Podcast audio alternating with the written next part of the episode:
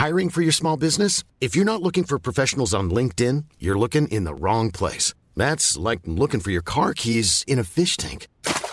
LinkedIn helps you hire professionals you can't find anywhere else, even those who aren't actively searching for a new job but might be open to the perfect role. In a given month, over 70% of LinkedIn users don't even visit other leading job sites. So start looking in the right place. With LinkedIn, you can hire professionals like a professional. Post your free job on linkedin.com slash people today. Ah. Bonsoir, je suis très heureux de vous retrouver. Une fois n'est pas coutume, euh, pour vous présenter euh, Soir Info. Dans quelques instants, je vous présente mes premiers grands témoins. Mais tout de suite, place à l'info avec Sandra Chumbo. L'Assemblée nationale rejette largement une motion de censure La France insoumise. Le texte a recueilli 188 voix, loin de la majorité absolue de 289 députés. Le budget 2023 est donc adopté en première lecture. Le projet de finances de loi euh, sera examiné au Sénat à partir du 17 novembre. Twitter licencie environ 50% de ses salariés dans le monde. Un document a été envoyé aux employés du réseau social, remercié aujourd'hui. La fermeture temporaire des bureaux a également été annoncée. L'entreprise rachetée par Elon Musk la semaine dernière comptait environ 7500 salariés fin octobre. La rhétorique nucléaire de la Russie est inacceptable, dénonce le G7. Les membres réitèrent leur soutien inébranlable à l'Ukraine. Ils annoncent un mécanisme de coordination pour réparer les infrastructures indispensables d'électricité et d'approvisionnement en eau. Une Formule 1 de Schumacher mise aux enchères à Genève. Le bolide est estimé entre 7 600 000 euros et 9 600 000 euros. C'est l'une des Ferrari qui a le plus de victoires de l'histoire de la marque. Le pilote allemand a remporté un sixième titre de champion du monde en 2003 avec cette monoplace. Merci beaucoup Sandra. On se retrouve dans 30 minutes pour un nouveau rendez-vous d'info. Tout de suite, à la une de ce soir info. Le bureau de l'Assemblée nationale demande une exclusion de 15 jours du député du Rassemblement national, Grégoire de Fournas. On lui reprochait d'avoir tenu des propos jugés racistes dans l'hémicycle. Réaction et analyse avec mes grands témoins. Huit ans de prison ferme pour un homme accusé d'avoir violé une jeune fille de 11 ans. Euh, il affirmait que la victime présumée était consentante. Sandra Buisson suivait pour nous ce procès à Pontoise. On en parle avec mes invités. La fin d'une longue procédure judiciaire pour un policier dans une affaire de refus d'obtempérer. Il avait tué un conducteur d'une voiture. Les faits remontent à 2018. Un soulagement pour son avocat que nous aurons dans ce journal. Enfin, une question, oui, une question que je poserai à mes grands témoins. La France est-elle en déclin? Selon un sondage CSA pour CNews, la réponse est oui pour 69% d'entre vous. On en débat bien évidemment. Voilà, Soir Info, c'est parti. Je vous présente tout de suite mon premier plateau d'invités et j'accueille avec beaucoup de plaisir Karima Brick, journaliste. Ben bonsoir. Bonsoir Karima. Jean Messia, président euh, de l'Institut Apollon. Ravi de vous retrouver, toujours aussi élégant. Merci. Marc Varnaud, chef d'entreprise. Bonsoir. Et Yves Gégaud, ancien ministre. Je suis ravi de vous retrouver. Il y avait longtemps que je ne vous avais pas vu. Bonsoir. Allez, c'est parti. Nous sommes ensemble jusqu'à minuit. Programme plutôt chargé ce soir parce qu'on va commencer, et cela ne va sans doute pas vous surprendre, par cette décision du bureau de l'Assemblée nationale qui a demandé une exclusion de 15 jours du député du Rassemblement national Grégoire de Fournas, auteur hier de propos jugés racistes dans l'hémicycle. On va écouter tout de suite la présidente de l'Assemblée nationale. Ah oui, pardon, mille excuses avant d'écouter la présidente de l'Assemblée nationale, on va partir en publicité. C'est juste un bon teasing. Voilà, on se retrouve pour Soir Info. Je représente mes invités qui m'accompagnent tout au long de cette soirée. Karima Brick, journaliste, Yves Gégaud, ancien ministre, Jean Messia, président de l'Institut Apollon, et Marc Varnaud, chef d'entreprise. Vous avez vu cette promo que je vous ai faite euh, sur euh, L'histoire du Front National, eh bien, on va y revenir, évidemment. Euh, on va commencer par euh, justement cette décision du bureau de l'Assemblée nationale qui a demandé une exclusion de 15 jours du député du Rassemblement national, Grégoire de Fournas. Et je vous propose d'écouter tout de suite, comme je vous l'ai promis, euh, la prise de position de Yael Braun-Pivet, la présidente de l'Assemblée nationale. Et on en parle juste après.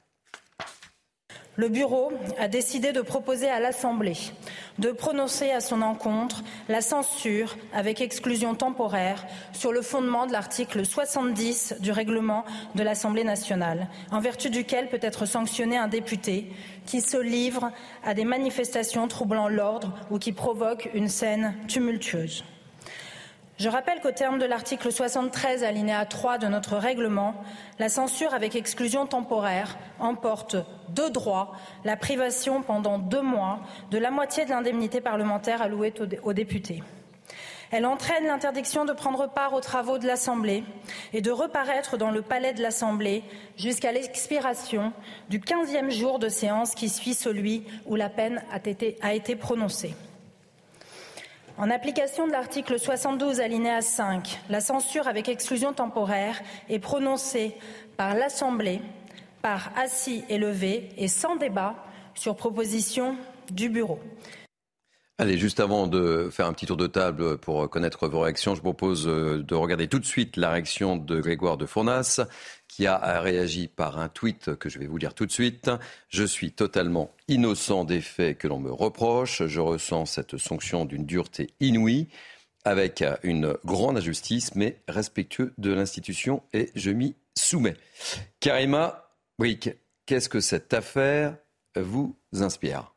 J'allais dire, je pense que la conclusion d'aujourd'hui, elle n'est pas surprenante. J'ai l'impression que les dés étaient déjà joués d'avance. En fait, le moment où il a prononcé la phrase hier, qui était, selon moi, quand même des propos qui étaient inappropriés, je sais que ça peut faire euh, débat ici. Ah, on va débattre, je Mais pense. bon, voilà. Donc, je pense quand même les propos étaient inappropriés. Cela dit, je pense que euh, au moment où il a prononcé la phrase, c'était déjà euh, clair et net que bon, ça allait être euh, bon, ses propos racistes, tout ça, et ça laisse en suivre donc ce qu'on a vu aujourd'hui. Ce qui est particulier, c'est si on dit la phrase était raciste, lui, bon, s'en est défendu en disant non, je ne visais pas euh, le député en tant que tel. Je parlais de bateau, je parlais mm. euh, plutôt de, sur cette réflexion, sur ce débat sur l'immigration clandestine. Bon, même s'il s'est défendu, on parle de cette question de racisme. Mais en même temps, ce qui a été évoqué aujourd'hui pour le sanctionner, c'est cette clause manifestation troublant l'ordre ou qui provoque une scène tumultueuse. Alors, à ce moment-là, quand on décide d'y aller avec cette clause, pourquoi on y va avec euh, la plus grande, euh, hein, vous savez, cette, cette, sanction la plus sévère? Oui, c'est la sanction la plus sévère. Hein. Exactement. C'est important. il y a hein. quand même des questions qui se posent. Est-ce qu'on assume ou on n'assume pas? Moi, j'ai l'impression que c'est plutôt une patate chaude pour les différents partis politiques. Certains ont voulu vite balayer ça sous le tapis, ne veulent tellement pas être associés de près ou de loin à quoi que ce soit le mot racisme. Donc, tout de suite, on décide vraiment là, de, balayer ça sous le tapis. Euh, d'autres ont intérêt à faire durer l'affaire beaucoup plus longtemps et, je pense d'ailleurs que ça ne va pas se terminer maintenant. Non, non puis on va en parler. Euh, c'est ça. Je pense qu'il y en a qui vont vouloir dire, ben, comme comme il est condamné, ben, il doit démissionner. Je pense que ça va être la prochaine étape. La suite du feuilleton. Exactement. La suite Yves euh, Gégaud, en tant qu'ancien ministre, qu'est-ce que ça vous Oui, surtout en, tant qu'ancien en tant qu'ancien hein. parlementaire, parce que j'ai siégé pendant 16 ben ans à l'Assemblée nationale, que j'ai eu l'honneur d'en être le vice-président, donc de présider des séances. Ça vous euh, inspire quoi, justement, quand vous voyez ce spectacle-là? Euh, Plusieurs réflexions. D'abord, il y a le fond et il y a la forme, évidemment. Euh, D'abord, la sanction, pour revenir à, la fin de, du jeu, n'a pas été prononcée par le bureau, elle a été prononcée par les députés. Il est jugé par ses pairs. Mais c'est important, bien sûr, vous avez raison de le dire. C'est une majorité de députés qui a considéré qu'il y avait eu un trouble à l'ordre public, puisque c'est l'article qui est cité, et qu'il devait être sanctionné, et sévèrement sanctionné, parce que moi je n'ai pas le souvenir d'avoir vu peut-être Maxime Grémetz euh, il y a quelques années, mais il y a un peu plus de dix ans, euh, et qui lui euh, avait, avait bousculé des gens, enfin s'en était pris quasi physiquement à des Mais pour vous, cette peine maximale, c'était ça, c'était sûr qu'il Vu, vu, le brouhaha d'hier, vu l'absence de majorité, parce qu'au fond, derrière tout ça, il y a cette réalité, c'est qu'il y a la volonté de positionnement des uns, des autres, de la majorité euh, qui soutient euh, le gouvernement euh, de trouver des alliés, de ne pas se fâcher avec la DUPES, d'éviter un certain nombre de choses. Il y a, il y a des arrière-pensées politiques. Mais derrière, il y a peut-être une chose qu'on ne dit pas. Je pense que si euh, celui qui a interpellé euh, le député qui prenait la parole, euh, qui vient d'être sanctionné, l'avait fait dans un propos en ayant le temps, s'expliquant, d'abord on aurait évité l'ambiguïté sur mm. est-ce qu'il a dit il au pluriel, au singulier, est-ce qu'il parlait du député, est-ce qu'il parlait du bateau. C'est c'est la folie des petites phrases dans l'Assemblée. C'est ça le fond du sujet. C'est qu'au fond, on lance des petites phrases à la cantonade et que celle-ci, elle lui est revenue en boomerang. Elle a choqué l'Assemblée euh, sur ce sujet et qu'il a pris une sanction majeure. Euh, je pense que l'Assemblée gagnerait, en tout cas euh, pendant les 16 ans où j'y ai siégé, c'était une conviction, à ne pas s'invectiver à coups de petites phrases, mais à prendre la parole quand on peut, en prenant son temps, en s'expliquant. Mais là, on a l'impression que... Vous ce soir, on a l'impression que c'est une espèce de... caricatural. Voilà ce que m'inspire cette affaire, mais c'était à peu près sûr, et je rejoins ce qui a été dit à côté de moi, qu'il était condamné dès hier, vu euh, l'émotion euh, suscitée et vu la solennité avec laquelle la présidente de l'Assemblée a géré tout ça. Jean Messia. Non mais vous avez raison. Euh, quelle idée a traversé l'esprit du député Grégoire de Fournas pour invectiver bruyamment son, son collègue qui prenait la parole. Il aurait, dû mieux, il aurait mieux fait de le tabasser à coups de casque comme le député Magid Al-Gérab qui avait euh, Jean euh, tabassé un autre, un autre député. Il aurait peut-être peut mieux fait qu'il fasse un salut nazi. Euh, ou, qui mort, ou, qui pratique des morsures sur un chauffeur de taxi. Pourquoi vous Il aurait peut-être fini à la commission des lois. Jean Messia, si on pouvait éviter de sombrer dans la caricature.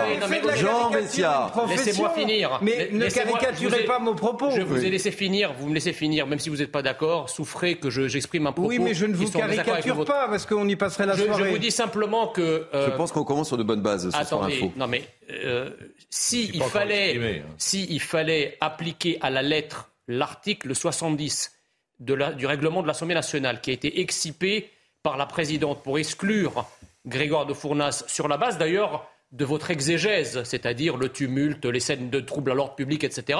Mais attendez, c'est 95% de l'Assemblée qu'il faudrait virer. Euh, peut-être. Euh, je, vous rappelle quand même que depuis le début de, cette législature, qui c'est qui font les pitres, les clowns et qui pratiquent... Qui c'est qui font? Qui est-ce qui fait Oui, qu'est-ce qu'ils font? C'est les, députés de la le Sandrine Rousseau. Les, députés de la Nupes. Ça m'étonne les députés, les, députés de la Nupes.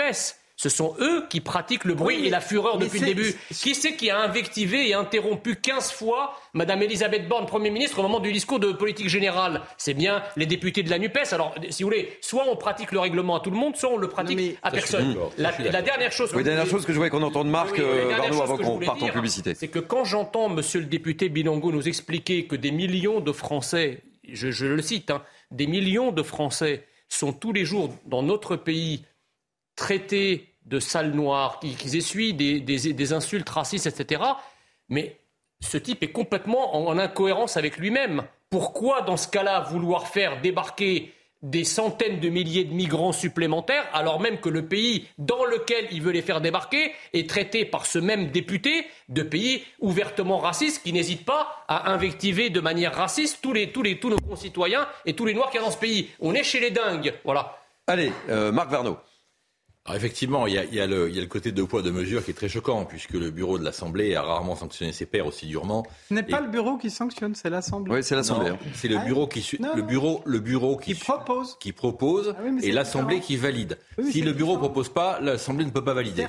Donc effectivement, l'un valide l'autre, mais c'est le bureau tout d'abord qui propose une sanction. et là en l'occurrence, c'est le bureau, c'est le hein. bureau qui a proposé. Or, ce même bureau je le rappelle, la semaine dernière, lorsque nous avons eu Mme Sandrine Rousseau et M. Jadot qui se sont livrés à tout ce que l'on sait euh, dans une manifestation qui était totalement interdite, ils n'ont absolument rien eu. On peut se demander pourquoi le bureau n'a pas été saisi. Quand M. Mélenchon, historiquement, a tenu des propos honteux contre M. Moscovici, qui était d'un antisémitisme pur et dur, le bureau n'a jamais été saisi. Donc la seule question que moi je me pose, c'est ce bureau de l'Assemblée, est-ce qu'il se saisit uniquement quand la LFI ou NUPES estime bah, qu'il y a eu une infraction est ou est-ce qu'il est objectif juste si, si, avoir euh, au bureau de l'Assemblée nationale.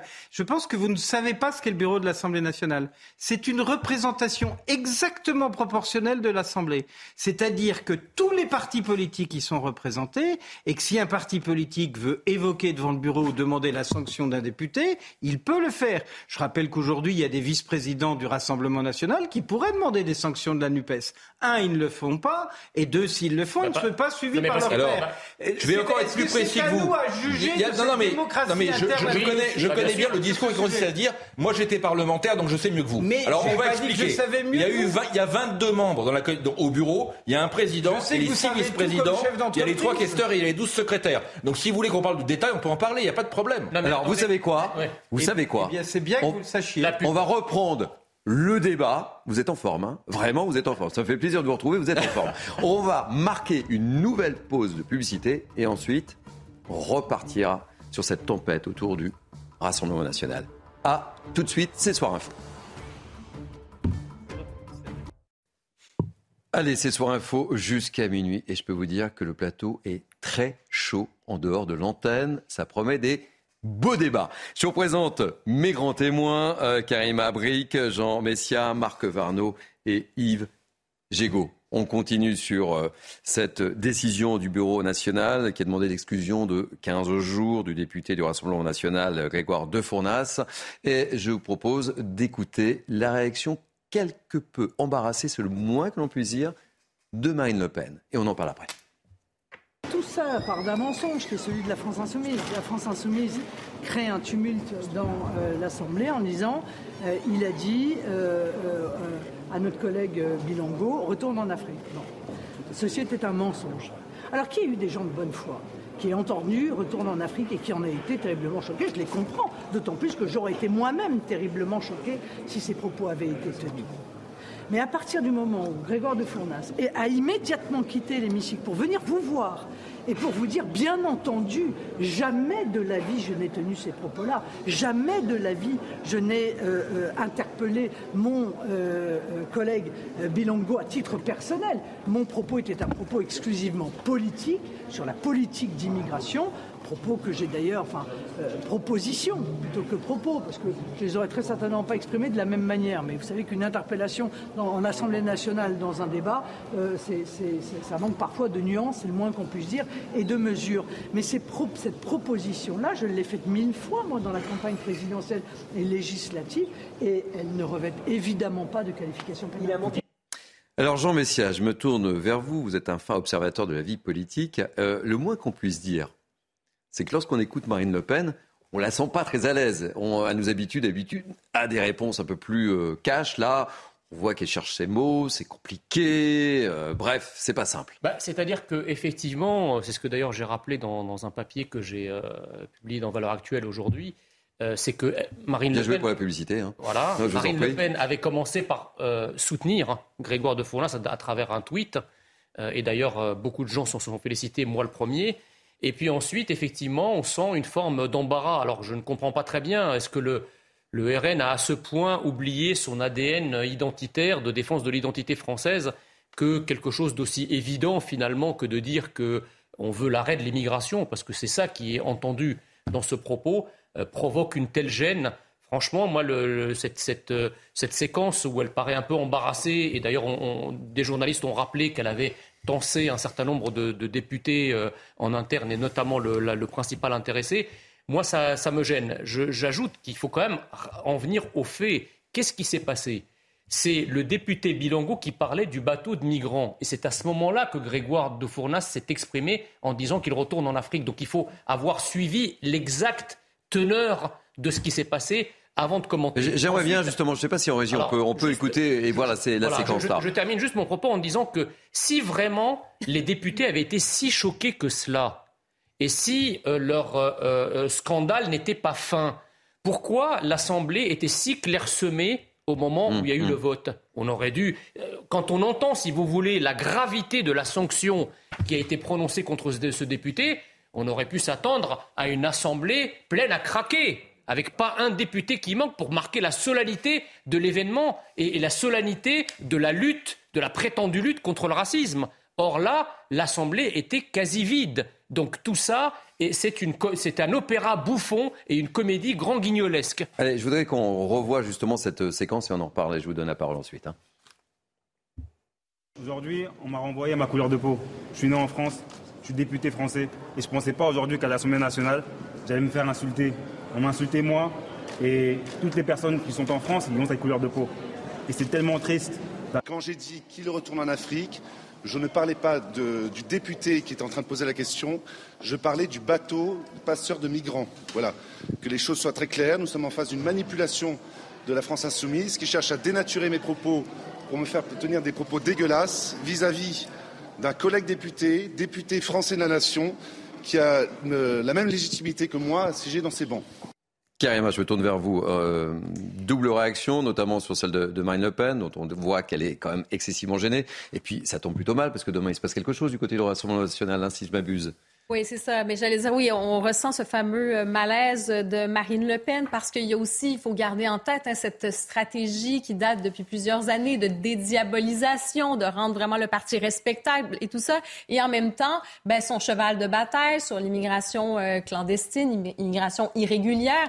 Et elle ne veut pas être associée, donc oui, à cette phrase qui a été lancée, qui est quand même inappropriée. Quand je disais phrase inappropriée, c'est que c'est quand même une phrase qui est chargée, qui est connotée négativement. Donc, en général, quand vous lancez une phrase comme ça, euh, ça peut être connoté, effectivement, euh, bon, bah, raciste. Hein. Oui, mais mm. cette phrase en particulier. C'est pour ça que je dis que c'était inapproprié et à tout le moins, c'était même, je, vais être un peu méchante, mais c'était stupide. C'était stupide et inapproprié. Alors voilà, une fois que c'est dit, vous parliez des petites phrases lancées, ben, c'était pas une petite phrase banale. Donc, le fameux malaise, c'est dire, bon, qu'est-ce qu'on fait avec ça? Est-ce qu'on laisse un peu dans le coin parce que nous, on veut pas perdre tous les efforts qu'on a fait au cours des dernières années? Donc, si on regarde les, les, gagnants et les perdants, hein, euh, côté RN, bien sûr, sont perdants là-dessus. Je le disais, la stratégie de dédiabolisation est maintenant Oubliez ça, à chaque fois qu'il va arriver quelque chose avec le RN, on va ramener et cette phrase. Et, demain, je le disis, demain, euh, il y a le successeur de Marine Le Pen. Ça tombe vraiment mal, hein, vraiment. Exactement. Et, euh, Jean Messia, bon, vous avez dit aussi, euh, on regardait l'hémicycle, c'était vide lors de mm. ce fameux prononcé de, vote et tout ça. Il y a un malaise aussi, aussi chez les Républicains parce que sur la question... C'est pas si raciste que ça, alors. Non, mais... mais en quoi c'est raciste, en fait? C'est ça ce que, je comprends pas. Ce que je dis, c'est que le, fameux malaise est là. C'est que les Républicains ont une ligne quand même bon, sur la question de l'immigration quand même un peu semblable hein, du coup, avec le RN. Ben, le moins qu'on puisse dire, c'est qu'ils ne l'ont pas porté à l'Assemblée. Ben, exactement. Donc, il y a un côté abstention. Hein. On vote, on se dit, on se distance des propos, mais en même temps, on n'assume pas complètement. Et les gagnants, entre guillemets, là-dedans, bon, ils diront qu'ils ne sont pas gagnants parce qu'ils se défendent et pour eux, c'est raciste, mais la France insoumise a intérêt à faire. Mais est-ce que l'Afrique euh, est raciste? Est-ce que, est-ce que, est-ce que l'Afrique, c'est une race? L'Afrique n'est pas une race. L'Afrique, ce sont des, Maghrébins, des Noirs, des Indiens, des Blancs, des Coptes. On parle de dire à quelqu'un, oui, dans ton pays, il n'a pas dit ça. Non, non, il n'a pas dit ça. Parce que s'il avait voulu invectiver, effectivement, euh, euh, le député Bilongo, il lui aurait dit retourne en Afrique. Or là, les PV de l'Assemblée attestent qu'il a dit qu'il retourne en Afrique. De toute façon, LFI l'a dit, peu importe à qui ça s'adresse, de toute façon, pour eux. Donc ça veut dire, en fait, qu'est-ce qu'on est en train de dire? C'est que la politique, critiquer la politique migratoire ou vouloir freiner l'immigration clandestine, c'est raciste, en fait. C'est là-dedans qu'on. Je pense que si, si, le député avait dit euh, arrêtez l'immigration, il n'y aurait pas eu ce boa. Hmm parce que c'était la logique euh, bah, du combat de, qui était de, de, sa famille politique. Effectivement, je pense que sa phrase qui a été mal interprétée, parce que euh, lui... Non, mais ça veut rien dire, ça. mais il, aurait dit là quoi Jean, euh, je, ne vous contrariez pas. Je, je, conteste la Convention de Genève sur l'immigration, article 25. C'est vachement, vachement comme ça qu'on invective dans l'Assemblée. Tout à l'heure, vous avez dit, ça revient à dire arrêter l'immigration. C'est vous qui l'avez dit. Oui. Donc je dis, s'il avait dit arrêter l'immigration, et vous avez raison, ça revient à dire ça, s'il avait dit ça, ça n'aurait pas créé ce débat. C'est effectivement cette confusion qu'il y a eu, puisque certains députés ont, entendu, je ne dis pas que c'est ce qu'il a dit, ont entendu retourne en Afrique. Oui. Mais il y a le PV de l'Assemblée.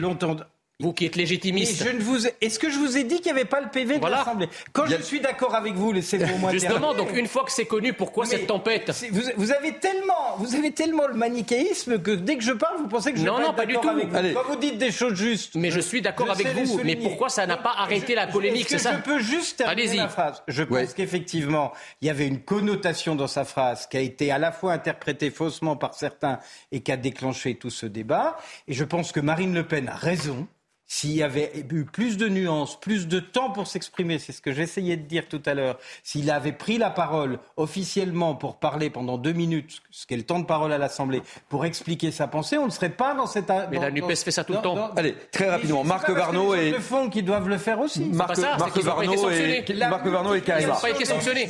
Marc, Marc, Marc Varno. Oui, mais, la- mais une, mais un vice Jean, Jean, une sanction Jean, pas Jean, l'autre. Jean, il faut qu'on s'écoute. A- Marc Varno. Je pense qu'il y a des sujets qui sont explosifs euh, et ou tabous.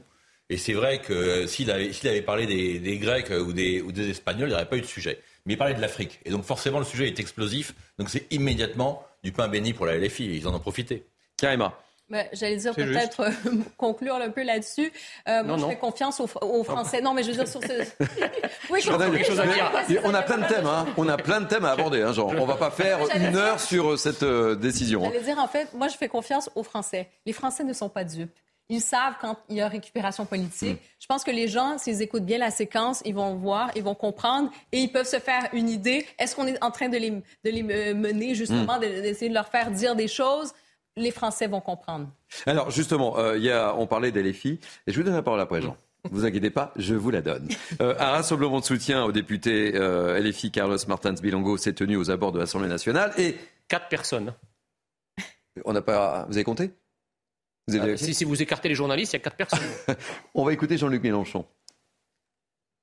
Je veux saluer tous ceux des députés, quelles que soient leurs opinions politiques, même quand nous sommes si durement opposés les uns aux autres, qui à ce moment-là ont validé le pacte des Françaises et des Français, unité du peuple contre les racistes.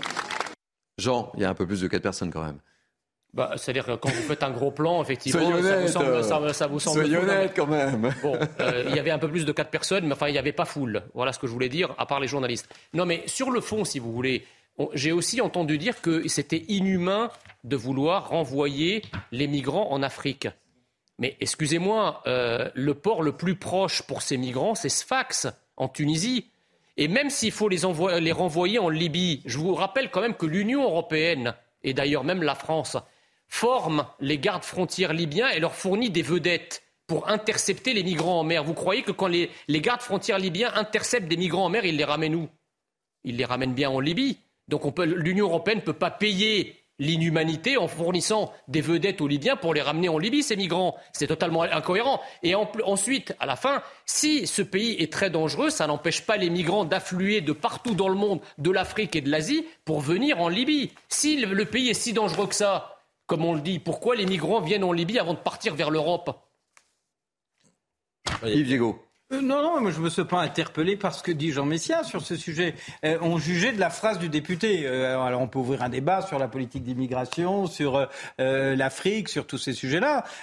C'est un, un problème qui est extraordinairement compliqué. Il y a eu des dizaines de milliers de migrants qui sont morts dans la Méditerranée. Il y a des pressions incessantes sur les frontières, sur les côtes italiennes, puisque c'était le fond de ce débat. Et il y a un sujet majeur que l'Europe ne traite pas à la hauteur de ce qu'elle devrait traiter. Alors il y a des positions qui sont divergentes. Il y a ceux, là, qui, sont, cite des faits, il y a là. ceux qui sont pour les frontières totalement ouvertes, c'est plutôt du côté de la NUPES. Il y a ceux qui sont pour pas d'immigration du tout, c'est plutôt du côté euh, du Rassemblement national. Et puis il y a ceux, euh, je crois que c'est la position qu'a exprimée le ministre de l'Intérieur, euh, qui essaye de dire euh, est-ce qu'on peut favoriser une immigration économique et puis euh, repousser une immigration qui ne serait pas. Je n'ai pas dit que je Oui, tranchais, oui. j'essaye de présenter D- le paysage. dernière- voilà, mais ça nous Dernier mot sur le sujet. Dernier mot, hein. Ça nous emmène bien loin du Oui. cri de ce député. Oui, oui, non, mais enfin, c'était quand même le sujet qui était abordé au, mo- au moment où ça s'est passé. Et euh, qu'est-ce que je voulais dire? Ben, Vous voyez, vous. Ah ben voilà. Ben, en tout cas, Ah oui, on a, on a On reproché, enchaîne. on a reproché, on a reproché juste à ce, dé- à ce député, on a exhumé ses tweets en disant voilà, c'est un habitué du racisme, il a commis des tweets racistes, négrophobes, etc. Mais vous croyez sincèrement que si dans les mois ou les années passées, un député ou n'importe qui d'ailleurs avait commis des tweets racistes et xénophobes et négrophobes, il aurait échappé à la sainte inquisition progressiste. Ça fait belle lurette qu'il aurait été euh, traîné devant les tribunaux et probablement exclu, y compris du Rassemblement national, parce qu'il y, a y a une chose quand même qu'on peut reconnaître à Marine Le Pen, c'est que quand il y a euh, euh, des gens comme ça, des racistes, des antisémites, et qu'ils sont identifiés, ils sont immédiatement exclus. Donc ça n'a pas été le cas, et il n'a jamais fait l'objet du moindre procès. Donc on arrête. On n'a pas fini d'avoir de l'affrontement NUPES-RN aussi violent et aussi clivant à l'Assemblée dans les mois et dans les années qui viennent. C'est ça le fond de la vérité. le fond de la vérité, je pense qu'effectivement, c'est ce qui va se passer. Seront bonnes pour le RN d'essayer de chercher la NUPES sur un sujet ou sur un autre, et réciproquement dans cette affaire. Il l'a jamais fait. Là, dans cette affaire, il s'avère que la majorité euh, du président Macron, enfin en tout cas le groupe du président Macron, à travers la présidente de l'Assemblée, a pris fait et cause pour une, pour une partie de l'hémicycle. Mais demain, euh, moi je vous fais le pari qu'ils prendront fait et cause pour une autre partie de l'hémicycle contre la NUPES. Non. Et qu'on aura... Mais vous verrez que si. Non. On aura du clivage de cette nature-là. Ils, vont, ils vont prendre fait et cause pour le RN. Alors les poules auront des dents. vous enchaîner parce qu'on en reparlera dans la deuxième heure de Soir Info, donc gardez quelques petites munitions. On va prendre maintenant la direction de Pontoise, si vous voulez bien, avec le procès d'un homme accusé euh, d'avoir violé une jeune fille de 11 ans. L'homme affirmait que la victime était consentante. Sandra Buisson, suivez pour nous ce procès. On en parle juste après. L'accusé a été condamné à une peine de 8 ans de prison, une décision juste, a souligné l'avocate de Sarah, violée à l'âge de 11 ans par un homme qui en avait 28, selon le verdict prononcé ce vendredi. Pour la Cour criminelle, les actes sexuels qui ont été imposés à la jeune adolescente en avril 2017 ont constitué une effraction physique et psychique dont elle garde encore des séquelles et l'accusé ne pouvait pas ignorer, selon les magistrats, qu'elle était alors une très jeune adolescente, lui qui était à cette date père d'un enfant euh, de 9 ans, un point qu'il conteste toujours. Écoutez euh, son avocat à notre micro. Tout le monde s'accorde à dire d'ailleurs euh, que physiquement, cette fille qui avait 11 ans et 10 mois au moment des faits avait l'air bien plus âgée. Donc il y a beaucoup d'éléments qui permettent de comprendre que mon client ne pouvait pas connaître l'âge réel. Pour les experts et pour la Cour, l'âge réel de Sarah était rapidement perceptible quand on échangeait avec elle. À 11 ans et 10 mois, a lancé le président dans la motivation du verdict, elle n'avait pas la maturité suffisante ni le discernement nécessaire pour consentir à la relation sexuelle, contrairement au dire de l'accusé, qui a donc abusé de sa vulnérabilité selon la Cour. Pour la justice, les actes sexuels ont donc été obtenus par contrainte morale et par surprise, ce qui caractérise le viol. Le délai pour faire appel de cette décision est de 10 jours. Et l'accusé comparaissait libre, il a été incarcéré à l'issue du verdict. Une réaction sur cette affaire, euh, Karima Oui, j'allais dire enfin, la justice a été rendue et fort heureusement, la loi a été changée en 2021. Donc, toute la question du consentement et des enfants, ça va de soi que quand vous avez 11 ans, il n'y a pas de consentement libre et éclairé. Donc, euh, ça allait de soi. Et il y avait un retard encore donc dans l'inscription dans la loi. Ça a été fait en 2021. Euh, certains disaient que ce, ce procès, ça allait être un symbole. Moi, je dis, bon, ben, au moins, maintenant, c'est un fait, c'est inscrit et ça envoie un message assez clair. Là. On se dit, euh, on ne peut pas croire qu'encore jusqu'en 2021, on pouvait imaginer que vous avez 11 ans et pouvez consentir avec quelqu'un comme ça qui a 28 ans et qui profite de vous. Voilà. Marc Varno. Je trouve ça très bien qu'il ait été condamné, euh, même si, euh, entre guillemets, hein, elle était consentante puisqu'elle est allée chez lui. Il faut fixer des règles. il n'y a pas de consentement parce qu'elle est allée chez lui. Lui, c'est insensé. Mmh. Mais il faut quand même préciser que dans certains pays comme aux États-Unis ou, en, Espagne, euh, c'est 12 ans l'âge de la, maturité. Euh, c'est ce, qui est très très Très, très c'est plutôt 16 ans, c'est plutôt 16 ans. Ben, même là, il aurait été condamné. 15 en, hein. France, 15 en France et, 16, et 12 aux États-Unis et en Espagne. Bah, même, même, même, avec 12 ans, il, aurait été, euh, il a été condamné parce qu'elle avait, elle avait moins. Donc, euh, à, un moment, si vous voulez, c'est. Non, mais je suis d'accord. Il, faut, il, faut, il faudrait, euh, il faudrait peut-être rappeler la définition de la pédophilie, quoi. Il n'y a pas de sujet. Parce que là, en, là en l'occurrence, enfin, avoir des relations avec une, une, gamine de 11 ans, pour moi, c'est de la pédophilie. Une, la pédophilie, eh, c'est un crime. Absolument. Il y a, ça, il y a, cette, il y a cette question de pédophilie. Mais là, on parlait effectivement du consentement. Puis le consentement, euh, il y a même une réflexion à avoir plus, plus largement. C'est-à-dire que le consentement, c'est pas juste aussi quand vous êtes mineur, ça peut aller même, vous pouvez avoir 30 ans, 40 ans. Quand le consentement est vicié, quand il y a un vice de consentement, quand il n'est pas libre et éclairé, il peut y avoir une agression. Et d'ailleurs, euh, on, si on élargit un peu le débat avec MeToo, il y a eu toute cette question de mettre euh, cette mhm. idée du consentement aussi, de mieux comprendre cette notion de consentement.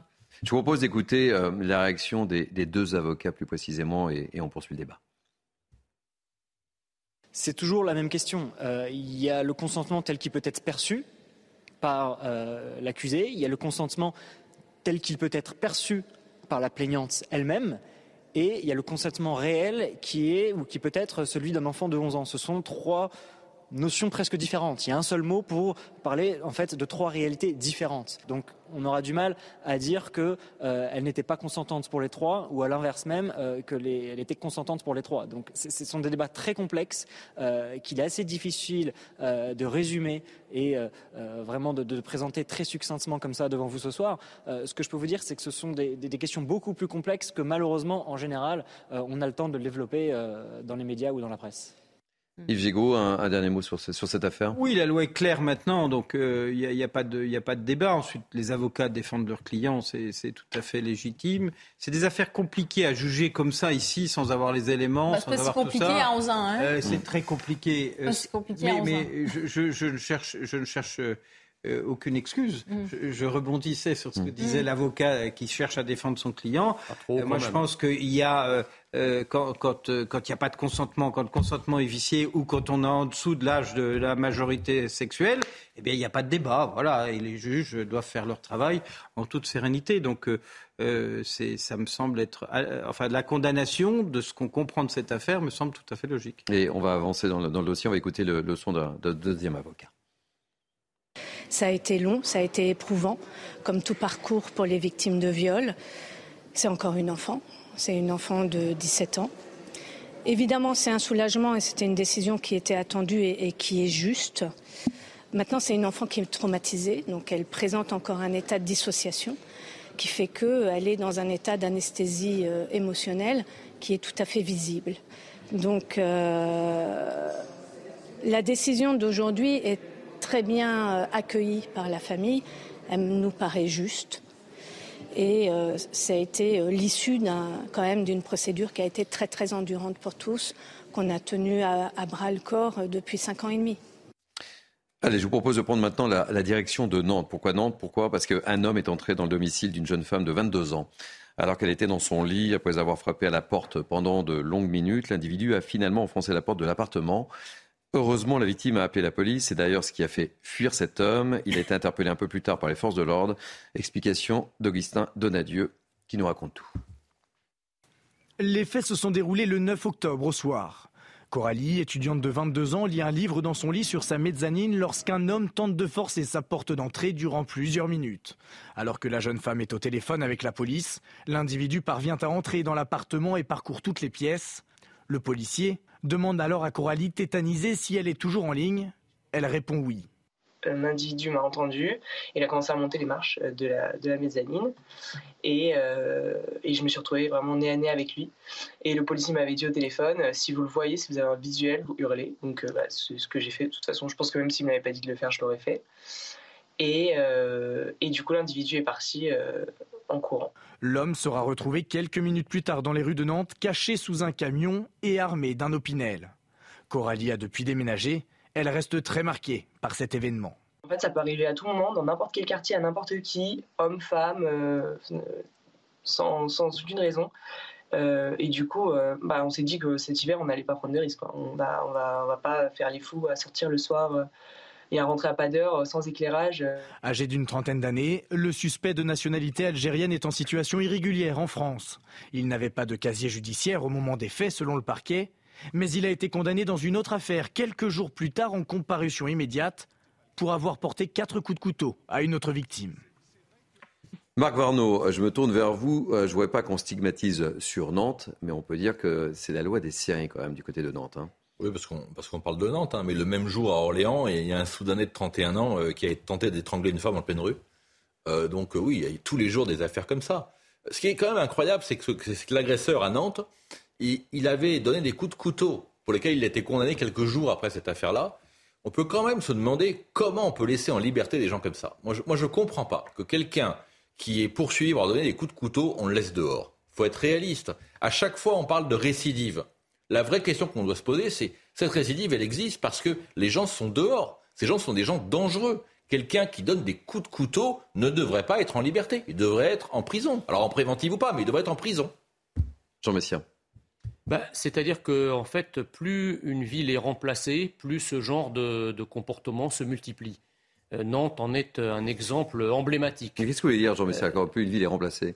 bah, C'est-à-dire que plus dans, plus dans une ville, il y a une proportion importante de certaines immigrations, mmh. plus ce genre de comportement, évidemment, voilà, et se multiplie et, et, quantitativement plus nombreux. Ça, c'est la première chose. Qu'est-ce que vous voulez que je vous dise? Là, c'est encore un Maghrébin, encore un, quelqu'un en situation irrégulière. On pourrait presque enregistrer finalement la même bande annonce et euh, tous les deux trois jours appuyer sur play pour avoir exactement euh, la même chose. Voilà. Alors, euh, ce qui va changer avec avec les mesures annoncées par Gérald Darmanin, c'est que comme on va régulariser en masse, eh bien, au lieu d'avoir un, un, un, immigré en situation irrégulière, on aura un immigré en situation régulière pour les mêmes faits. Donc, ça sera un progrès fabuleux.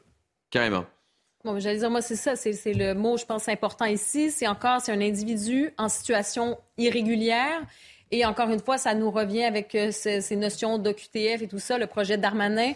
Et on voit que c'est sur cet enjeu qu'il va falloir travailler une fois de plus. Parce que, effectivement, le, fameux sentiment d'insécurité qui n'est plus un sentiment d'insécurité, ce n'est plus juste des faits divers. On le voit un peu partout dans les villes moyennes. Il y a des chiffres maintenant à l'appui qui montrent qu'il y a des, bons plus euh, d'agressions de toutes sortes, il y a plus de phénomènes violents.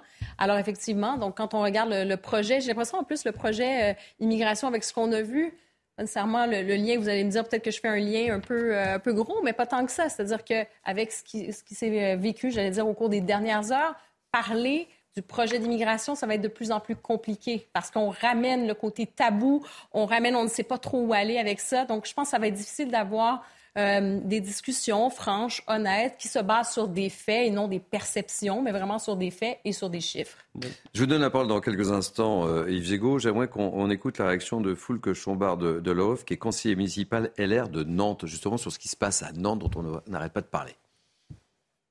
Bah, on a clairement euh, un, cumul de, un cumul de phénomènes qui sont liés à la fois à l'explosion du, du, trafic de drogue sur le, sur le territoire, euh, qui, qui, concerne un, certain nombre de métropoles, mais pour lesquelles Nantes est extrêmement touchée, euh, sur un, fait comme euh, celui que, vous évoquez, on est plus euh, sur euh, quelque chose qui est lié plutôt à la question de la politique migratoire et notamment la vague qui, est arrivée en, en 2015, notamment du Maghreb, puisque on est face à un irrégulier d'origine algérienne.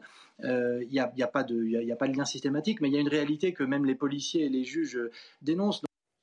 Yves Gigot, euh, une petite réaction sur cette loi des séries euh, à Nantes. D'abord, ça m'a fait plaisir de voir Foulk Chaubardelov. Il était euh, à mon cabinet quand j'étais ministre des ah, oui, Donc, je, je, le salue.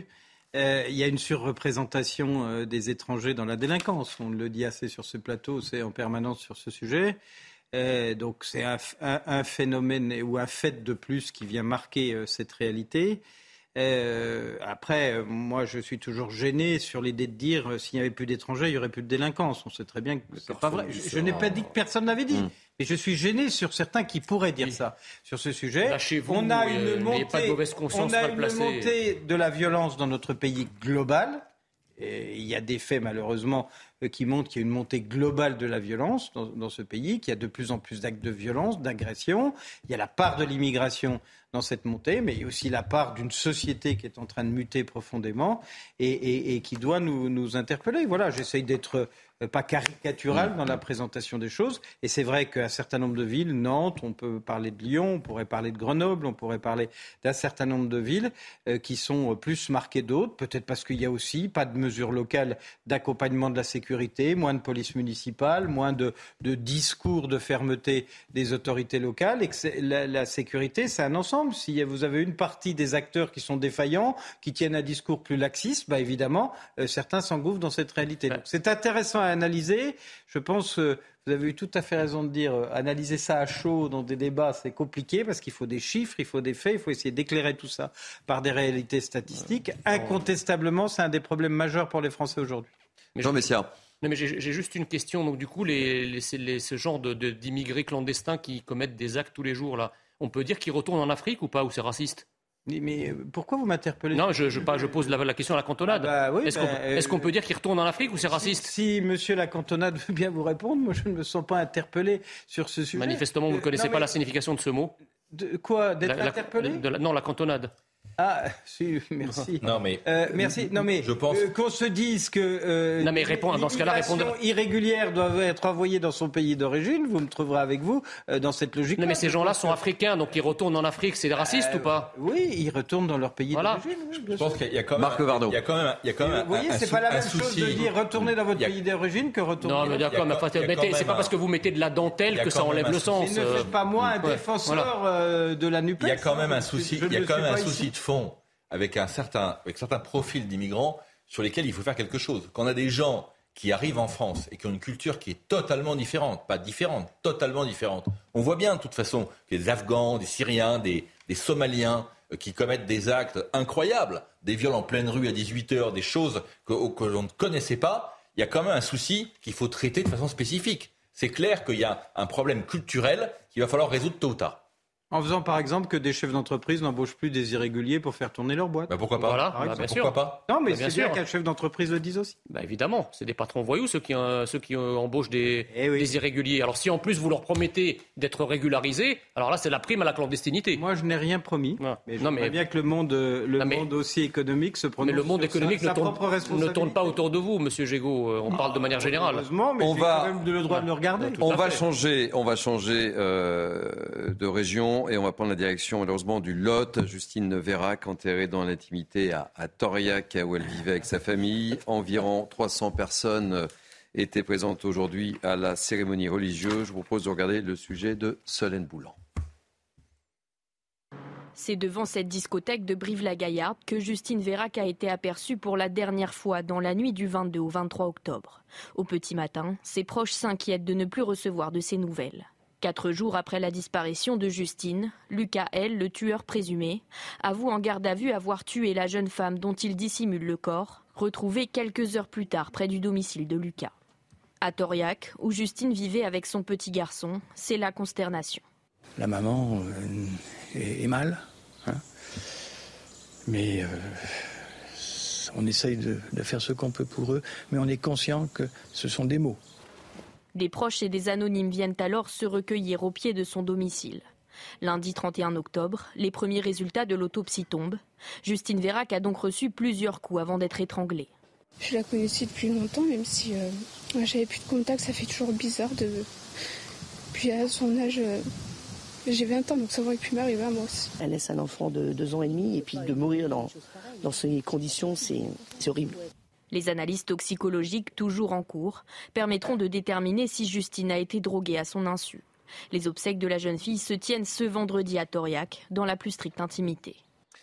Yves Gégaud, euh, je me tourne vers vous. On a, on a tellement dit sur, euh, sur ce drame. Euh, Qu'est-ce qu'on qu'est-ce qu'on peut dire ce soir?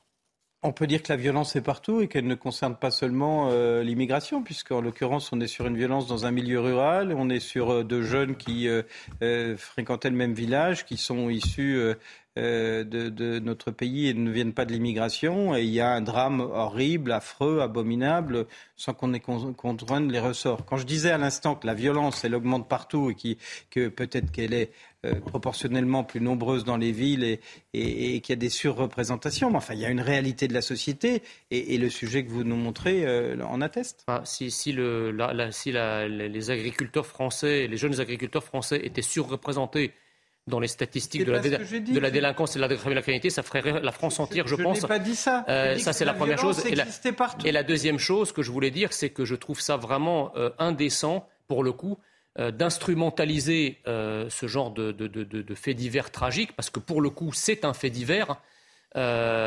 pour montrer que finalement, pour vider de sa substance l'autre réalité qui elle est systémique de la violence et de la délinquance provoquée dans notre pays euh, par certaines immigrations. Ça n'est pas, pas comparable. Personne n'a jamais dit que s'il n'y avait pas d'immigration, nous vivrions dans un, nous vivrions dans un paradis.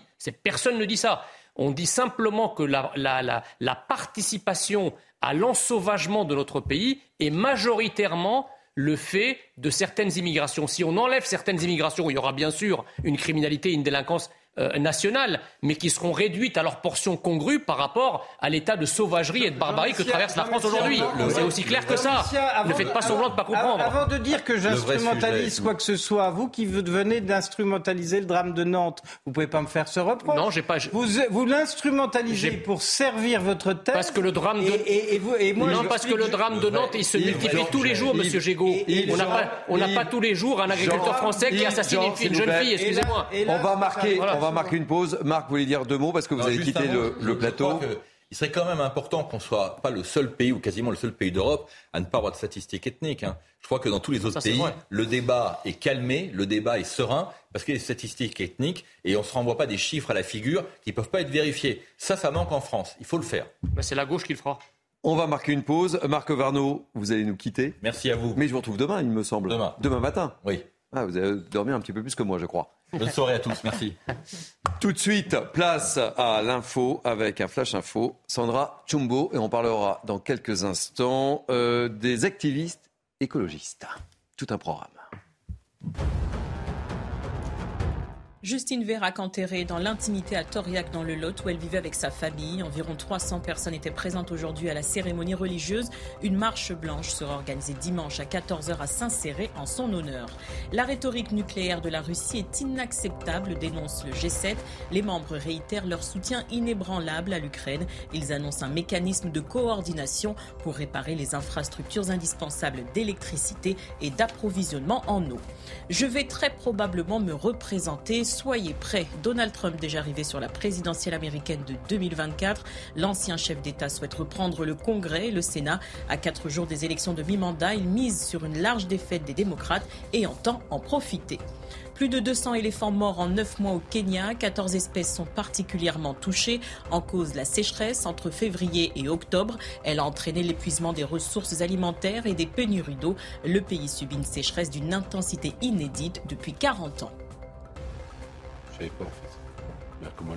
Voilà, Soir Info, dernière partie avec un nouveau plateau d'invités.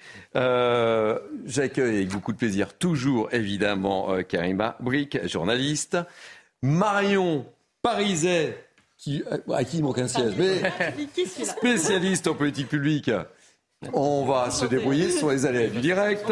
Euh, Jean Messia, toujours euh, présent, toujours aussi gentleman, qui laisse sa place à Marion Pariset, donc euh, président de l'Institut Apollon. Faites comme chez vous. Hein. Faites comme chez vous, passez devant la caméra, mettez le fauteuil, vous avez votre compte serviette. J'accueille avec beaucoup de plaisir François Calfon, membre du Bureau national du Parti socialiste, et Yves Gégaud, ancien ministre. C'est pas la gauche qui s'est levée pour, euh, pour, pour madame, vous remarquerez. Hein, il donne des leçons, mais en réalité, ça y est, ça commence. Jamais là. Alors, je vous préviens, François Calfon, tout le monde est bouillant depuis une heure. je ne sais pas si vous avez suivi. Mais si elle est sur les 350 volts. C'est bien parti. Allez, je vous propose un petit thème pour euh, poursuivre cette dernière heure de Soir Info. On va parler écologie. Ça vous plaît? Bah oui. Petit tour de table. L'écologie, euh, oui, certains écologistes, moi. Voilà, alors écologie euh, actif, euh, voire même parfois un peu, je vais le dire, violente.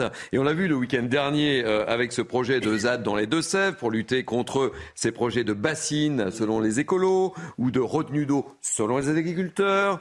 et on va tout de suite regarder le sujet de Vincent Farandez. Sacha, est membre actif de Dernière Rénovation. Ce soir, il anime une réunion, présente le mouvement et ses modes d'action. Ce qu'on essaie de faire, c'est d'aller se mettre dans une position d'illégalité qui nous semble légitime pour rendre visible une violence qui ne dit pas son nom. Il y a quelques jours, c'est lui qui a mis en berne le drapeau français sur le toit du Panthéon à Paris. Un acte nécessaire selon lui. C'est un moment de grâce parce que j'étais 100% aligné avec mes valeurs. j'ai 24 ans, euh, j'ai fait deux crises d'éco-anxiété dans ma vie. quand j'ai vraiment réalisé ce que ça voulait vraiment dire, le, réchauffement climatique. Quand j'ai compris ce que c'était que la violence de ça, bah, je me suis roulé en boule et je pouvais plus regarder la, réalité en face. C'était trop douloureux. Le mouvement revendique un plan de rénovation de l'ensemble du parc immobilier français. Et pour se faire entendre, des actions coup de poing sont menées, comme le blocage de certaines routes. Je comprends qu'on puisse percevoir ça comme dérangeant, je vous le répète, dans 30 ans, l'été en France, en moyenne, ce sera 50 degrés. je peux vous dire que ce sera beaucoup, beaucoup moins dérangeant que ce qu'on est en train de faire, d'aller emmerder, d'aller euh, en effet bloquer des personnes dans leur automobile pendant une demi-heure sur le périphérique. Les membres de dernière rénovation assurent par ailleurs que d'autres actions d'envergure sont prévues. Marion Pariset, alors vous en pensez quoi de ces actions écologistes de plus en plus nombreuses et on va dire violentes aussi quand même, parce qu'on l'a vu le week-end dernier, c'était quand même assez chaud, il y a eu des policiers blessés, etc. Enfin bref, vous pensez quoi de cette, euh, de cette approche, de ce combat écologique? Bah, Peut-être pour commencer sur une note positive, parce qu'on a beaucoup de critiques toujours à mettre, c'est au moins on a des gens qui s'engagent pour une cause. Aujourd'hui, euh, on peut se poser la question aujourd'hui, notamment chez les jeunes qui ont parfois du mal à trouver des combats collectifs. C'est quelque chose, on ne peut pas tout jeter, euh, jeter le bébé avec l'eau du bain. Ce n'est pas, ce n'est pas forcément euh, justifié. Par contre, là où moi je trouve ça extrêmement inquiétant, c'est qu'on est sur des mécanismes qui sont en opposition totale avec les principes qui sont parfois portés par ces groupes. On est sur une génération qui veut de la démocratie, qui veut être entendue, qui veut être écoutée, et euh, pour certains, pour certains groupes, hein, bien sûr, d'extrême, d'extrémisme écologiste, euh, qui, au contraire, eux rentrent dans des mécanismes qui sont dans du déni de démocratie, dans, une imposition par la violence de, propositions qui, euh, là, ne respectent plus simplement la façon de vivre en société et d'essayer de construire quelque chose de collectif. Et il me semble que quand on affaiblit la démocratie, on affaiblit également la société, la façon dont on construit ensemble notre avenir. François euh, Calfon, histoire de vous jeter dans l'arène tout de suite, là? quel est votre ressenti et, la perception que vous avez de, ce combat, de cette nouvelle forme de combat ben, euh, J'entends dans leur discours énormément de ressentiment, de colère vis-à-vis des générations précédentes. Hein. Euh, c'était à votre génération de faire le boulot, vous l'avez pas fait, maintenant on va faire autrement et vous allez voir ce que vous allez voir. Et je ne me souviens pas, puisque on peut le rappeler, euh, j'étais moi-même un, jeune militant de gauche, que nous avions une telle haine pour les générations précédentes. Et ce qui m'inquiète un peu, c'est pas tant le combat lui-même sur euh, euh, la question environnementale. Et par exemple, le débat des bassines, c'est un débat intéressant. C'est-à-dire que moi, quand je connais pas ce sujet-là, c'est un débat intéressant. Mm. C'est-à-dire que, en réalité, il y a de la complexité, il n'y a pas de la brutalité. Des fois, les bassines, c'est bien. Euh, quand on prend de l'eau pluviale, c'est moins bien quand on pompe dans la nappe phréatique. J'ai appris ça. Euh, et ah oui, on a expliqué le week-end dernier. Mais au fond, j'ai l'impression que ça les intéresse pas. Hein. Euh, C'est-à-dire qu'il y, y, y, a un moment donné euh, où oui, les extrêmes se rejoignent parce qu'on voit qu'il y a une quête de... Il y a des cycles historiques de plusieurs décennies et finalement, ils pensent que la démocratie, puisque vous parliez de la démocratie, pourtant à gauche, on pourrait penser qu'il y a une espèce d'amour indéfectible, eh ben, ça fonctionne pas. Qu'il faut euh, dépasser ça, qu'il faut une radicalité. Et cette radicalité, finalement, euh, bon, alors là, c'est le mot critique. Je la trouve un peu, euh, un peu primaire, pas très construite. c'est surtout ça qui me, qui, qui, me laisse quoi Parce que bon, l'efficacité de bloquer la N118 un vendredi soir quand les gens rentrent chez eux, pour moi, c'est le buzz. Ou le pont de Sèvres. D'ailleurs, ils sont venus avec les caméras du petit, du petit journal, hein, du quotidien, ça s'appelle. Mm. Bon, euh, je, je, suis un peu, un peu circonspect. Mais surtout, je, je, ne comprends pas où tout cela va, parce qu'à un moment donné, euh, euh le Twitter, le 140 signes transformé en action euh, politique, c'est, mm. j'ai envie de dire, dans les, tous les sens du terme, c'est un peu court. Voilà. Je vous propose de regarder cette séquence qui s'est déroulée hier à l'Assemblée nationale et on poursuit le débat avec vous, bien évidemment. On a de l'eau pour vous rincer la main, d'accord Essayez quand même de décoller pour vous.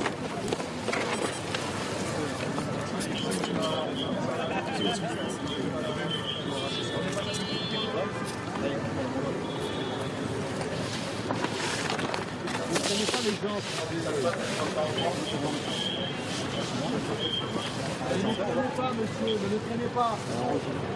Et parce que je suis d'une grande générosité ce soir, euh, on va pas se gâcher le plaisir. On parlait du pont de Sèvres. Regardez ce qui s'est passé du côté du pont de Sèvres.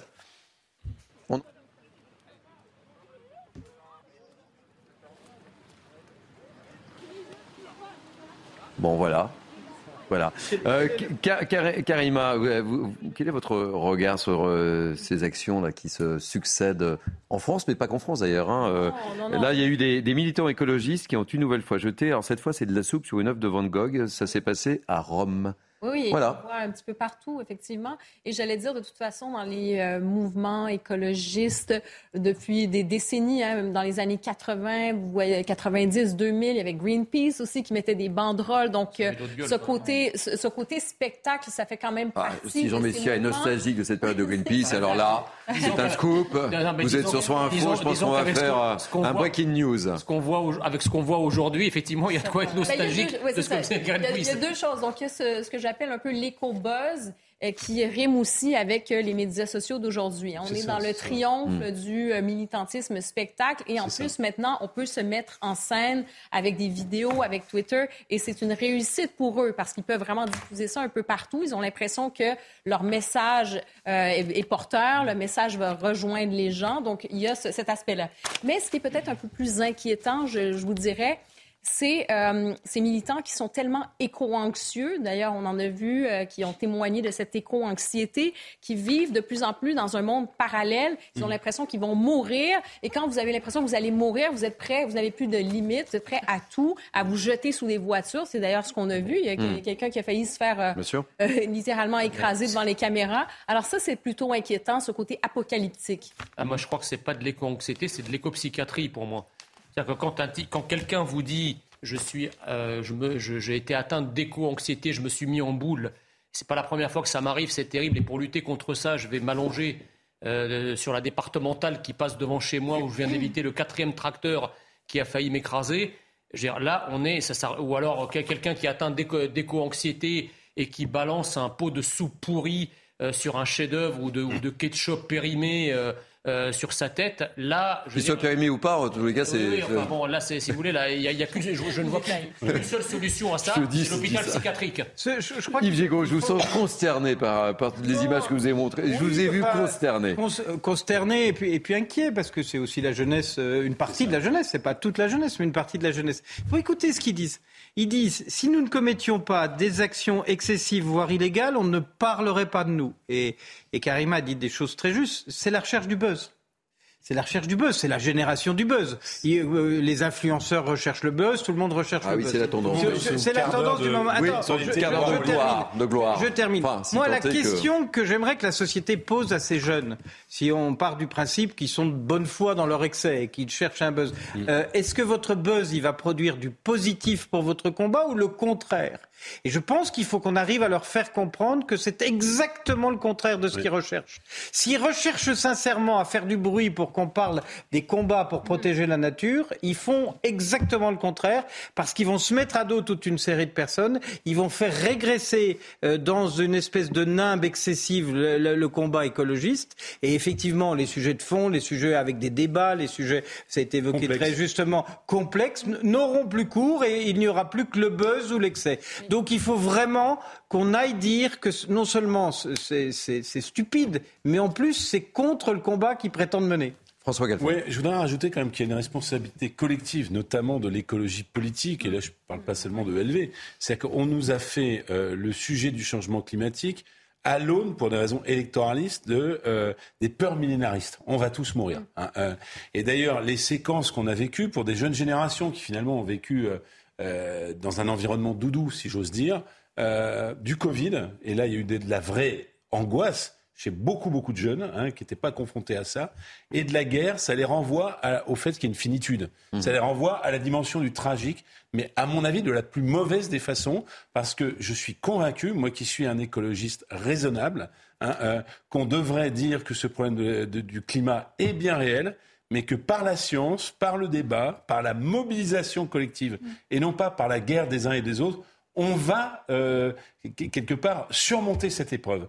Et eux, ils partent perdus d'avance. On pourrait rajouter dans leur, la sincérité de leur combat tous ces jeunes qui disent mais moi je veux pas faire d'enfants. C'est quand même assez terrible sur le plan des humanismes. Quelles que soient les opinions politiques des uns et des autres, parce que ça va détruire la planète. Et vous dites ça d'une manière extrêmement angoissée. Mais Jean, Jean Messia, vo- votre sentiment, c'est que cette- ces actions des, des- des écolos, c'est- ça, ça leur nuit de toute façon. C'est- Oui, oui, mais quel, intérêt, quel intérêt là? Écoutez, moi j'en- j'entends ce qui se dit sur le plateau de, de la part de certains intervenants qui expliquent effectivement que euh, euh, les jeunes ont besoin de se trouver des causes euh, euh, pour euh, de, des Ça, c'est pas une nouveauté, ça fait 2000 ans. D'accord, ça. d'accord, mais je, je, je- enfin, écoutez, j'ai une question à poser. Pourquoi, lorsque ces jeunes se mobilisent pour faire des actions aussi dingues et aussi tarées. Vous avez une partie de la classe politique qui les applaudit et les autres qui viennent pérorer sur les plateaux mais sans véritablement les condamner officiellement. Mais lorsque vous avez des jeunes identitaires qui se mobilisent pour défendre, pour défendre, bah, pour défendre, pour défendre l'identité de leur pays, pour défendre les frontières de leur pays, ils sont immédiatement criminalisés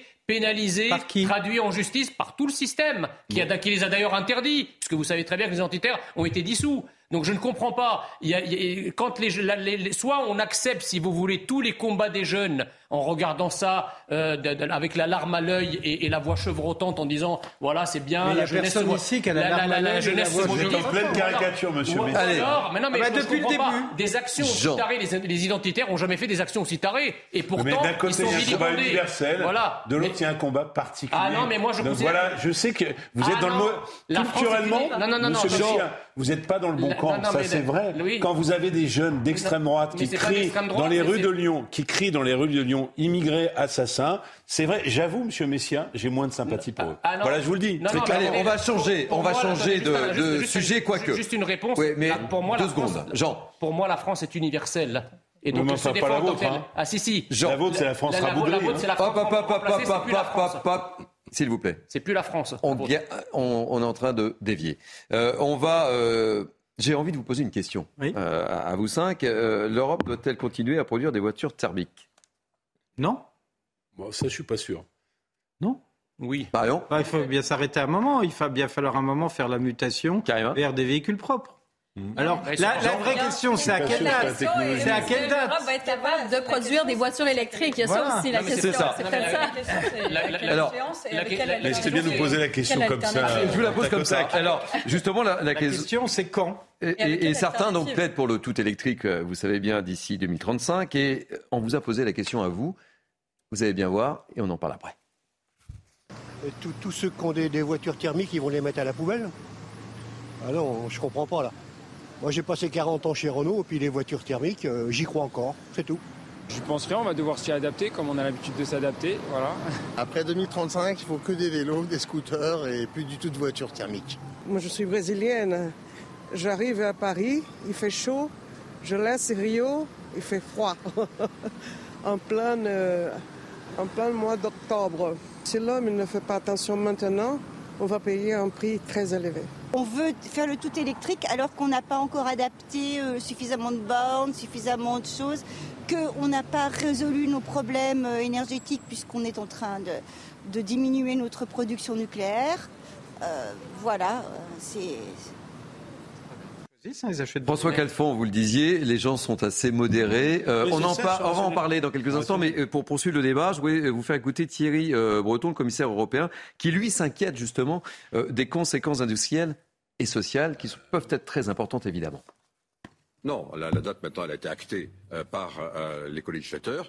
Donc maintenant, il faut tout faire pour la tenir. Et moi, euh, commissaire européen au marché intérieur, c'est-à-dire aux industries, je vais tout faire, évidemment, pour qu'on puisse la tenir. Mais c'est un challenge énorme. Vous avez raison de poser la question. C'est un, un, challenge absolument gigantesque. Aujourd'hui, par exemple, on a 700 000 bornes de recharge. Il en faudrait, il en faudra 7 millions. On va tout faire pour y arriver, mais on verra où on en est en 2026 sur les chargeurs, sur l'électricité, sur la disponibilité des voitures, sur le fait qu'elles soient accessibles aussi pour tous, sur le fait qu'on ait assez de lithium pour faire les batteries. On a beaucoup de sujets. Hein. Bon, François Galfond, je vous donne la, parole. Euh, c'est un véritable enjeu, mais ça va pas être simple à tenir. Hein. Non, c'est pas simple à tenir. Bon, après, euh, qu'il faille accélérer, là, pour le coup, la transition, on est tous d'accord. Simplement, on voudrait pas refaire le coup des panneaux euh, solaires chinois. Hmm. C'est-à-dire que là, on voit bien, au, dernier mondial de l'automobile, les grandes marques ont, ont boycotté ou n'étaient pas présentes au salon. Et on a, euh, ne soyons pas naïfs, je suis avec Yves Gégaud, avec qui on partage le combat du Made in France depuis longtemps. Euh, on a maintenant un État-puissance qui fait de la géopolitique économique et qui nous arrose de voitures bon marché à 10 ou 15 000 euros en dessous, chinoises, construites dans les conditions qu'on connaît. Donc il faudrait qu'on évite de faire les mêmes bêtises que sur euh, l'éolien, que sur le solaire. Ça, c'est un premier sujet. Le deuxième sujet, moi, quand il y a des aides sur les bassines, excusez-moi, mais pour aller chercher le lithium, va falloir creuser en France hmm. euh, partout. Hein, euh, et donc, il faut euh, bien réfléchir aux conséquences carbone euh, de tout cela, qui ne se feront pas euh, parce que le plan, pardon, RTE sur le mix à 50-50 nucléaire renouvelable, ça marchera pas. Hein. Il en faut beaucoup plus. Donc vous voyez, c'est, on va pas faire un colloque là-dessus, mais l'immensité des questions posées, et y compris le bilan réel de carbone de ces voitures-là, reste devant nous. Hein. Diego.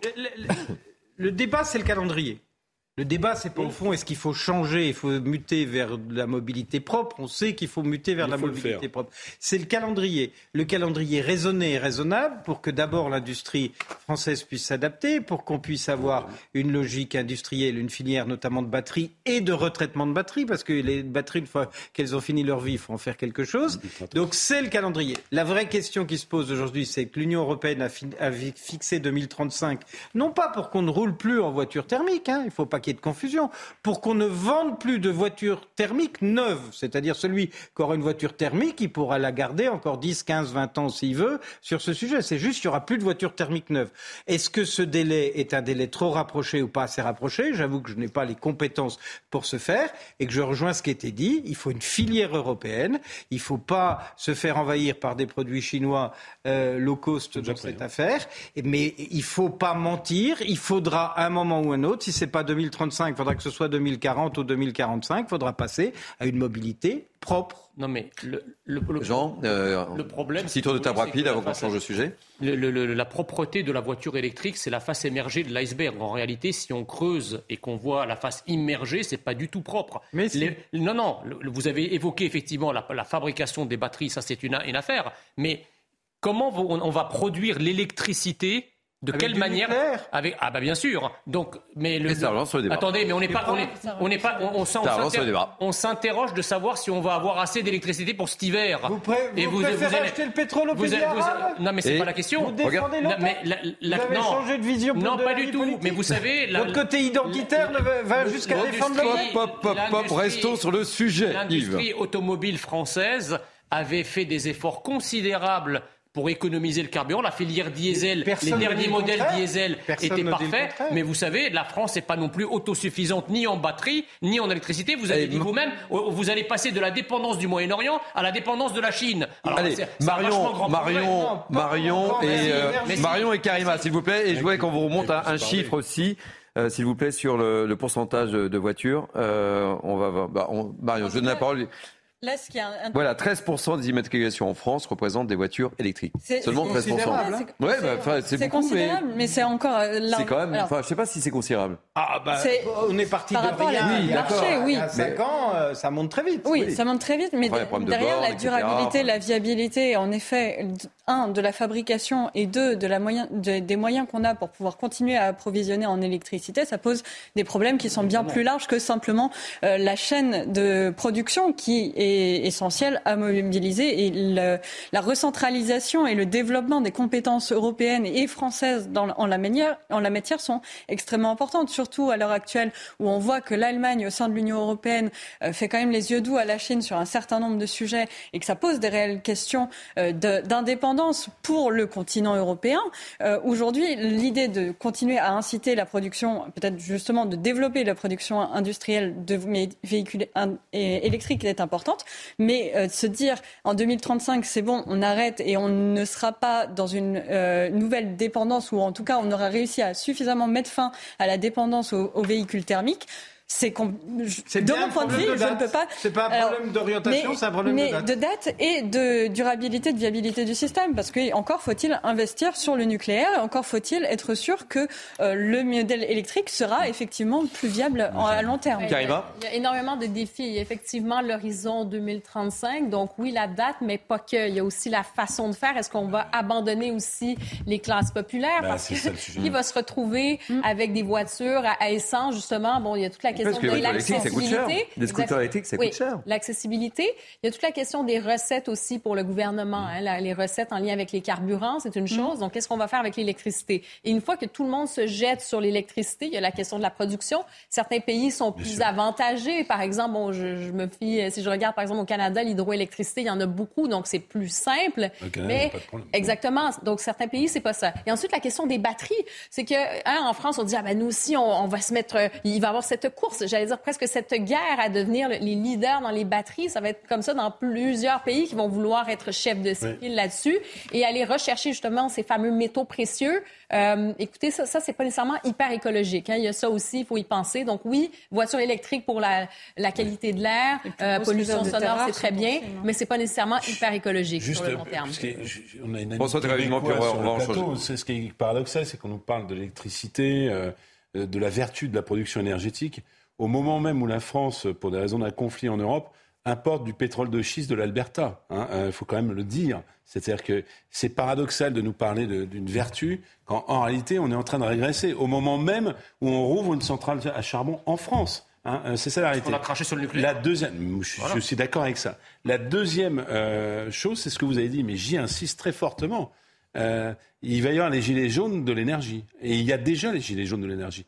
C'est-à-dire que les ZFE, vous pouvez plus rentrer dans les métropoles si votre voiture euh, euh, ne fonctionne pas. Bah, euh, pardon, mais euh, dans les 13%, si vous regardiez, c'est le segment luxe. Hein, c'est des voitures entre 40 et 60 000 euros. Hein, euh, et les aides gouvernementales n'y suffisent pas. Donc attention à ne pas faire les nouveaux gilets jaunes de la transition énergétique, parce que ce serait un peu comme les jeunes qui empêchent les gens de rentrer sur la N118. C'est-à-dire, après tout, quand je suis dans les centres urbains et que ma mobilité ne dépend que des transports collectifs vertueux,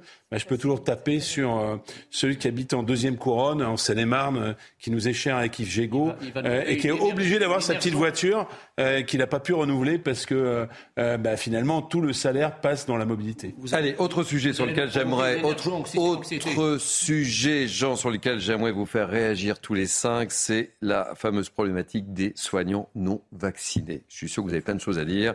Si en Italie ils sont autorisés à reprendre le travail depuis quelques jours, en France ça n'est pas toujours le cas. Plus de 4000 personnels de santé non vaccinés sont encore suspendus alors que le système hospitalier est en manque de soignants. Vous le savez tous autour de cette table. Stéphanie Rouquier a rencontré l'une de ces infirmières à Marseille. On en parle juste après. Depuis plus d'un an, cette infirmière ne peut plus traiter des patients. En septembre 2021, Sarah refuse de se faire vacciner contre la Covid. Elle est alors suspendue par son établissement de santé. Elle préfère témoigner à visage masqué. Je préfère qu'on ne me reconnaisse pas. Euh, parce que j'ai toujours l'espoir de reprendre mon travail. Mais je n'y crois pas une seconde, ils lâcheront pas. Je suis sûre et certaine qu'ils vont rester campés sur leur position, ils ne peuvent pas revenir sur ça. Je travaille dans autre chose que le soin, euh, de nuit toujours, puisque j'étais de nuit quand j'étais infirmière. Je me suis débrouillée pour trouver un autre boulot pour pouvoir payer mon crédit à la fin du mois. Comme elle, plus de 4000 soignants non vaccinés sont encore suspendus en France. Comme euh, dans tout, on voit que la France est en retard sur euh, les bonnes euh, résolutions. Et la bonne résolution, c'est de se servir des soldats que nous avons. Nous, on demande au gouvernement de revenir à la raison.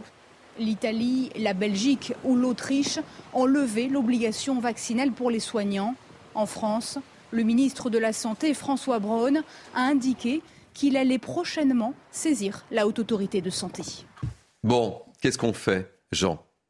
Qu'est-ce qu'on fait? On les réintègre, évidemment. Enfin, enfin c'est hallucinant, si vous voulez, d'entendre le ministre de l'Intérieur nous expliquer qu'il veut régulariser des euh, centaines de milliers de personnes qui ont violé nos lois sous prétexte qu'elles travaillent dans des restaurants ou livrent des pizzas. Euh, on les régularise, mais en revanche, des soignants qui, en leur âme et conscience, ont décidé, en exerçant leur libre choix, de ne pas euh, se faire injecter un produit dans lequel ils n'avaient pas euh, confiance, on les, on les garde à, la porte alors qu'on en a cruellement besoin, mais on est chez les dingues.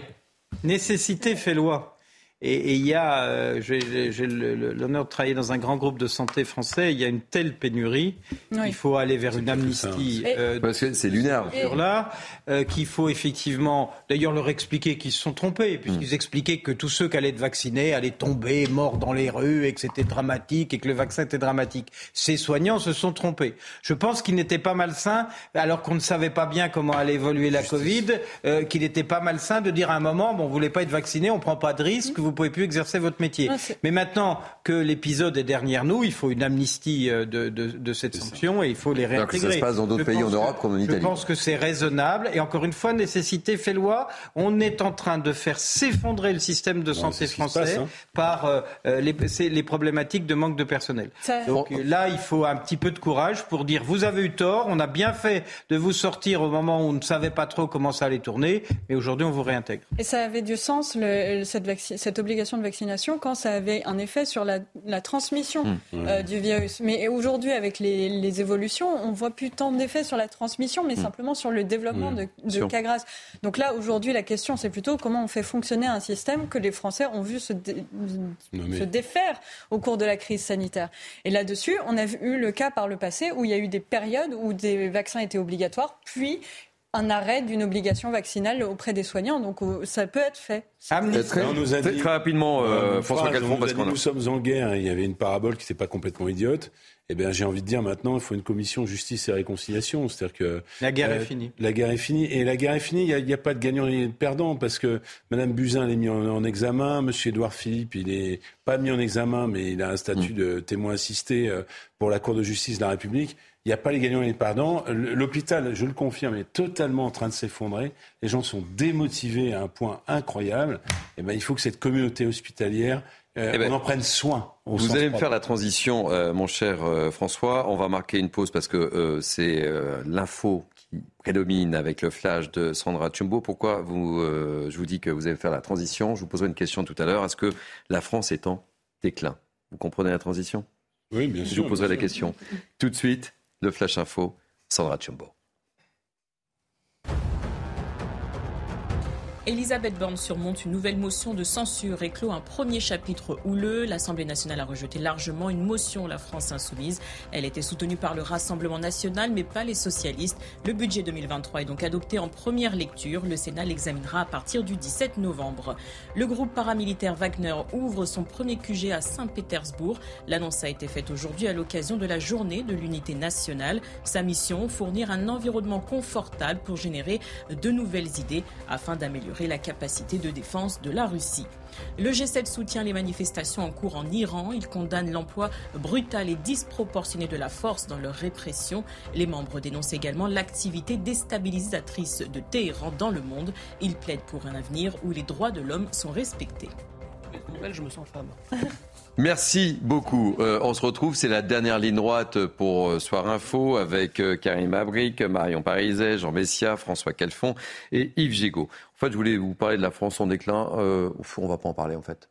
Bah, je- vous n'avez pas besoin de mon autorisation. Non, on est en transformation. Non, parce que je On vois est le en transformation très profonde. Voilà. C'est pas un déclin. Non, non, parce que nous avons deux femmes là, ce soir. Honneur aux femmes. L'avenir du Ah ben il y en a peut-être euh. Et comme je suis quelqu'un de très gentleman, Je sais pas. depuis ce matin, 9h10, les femmes vont commencer à travailler gratuitement.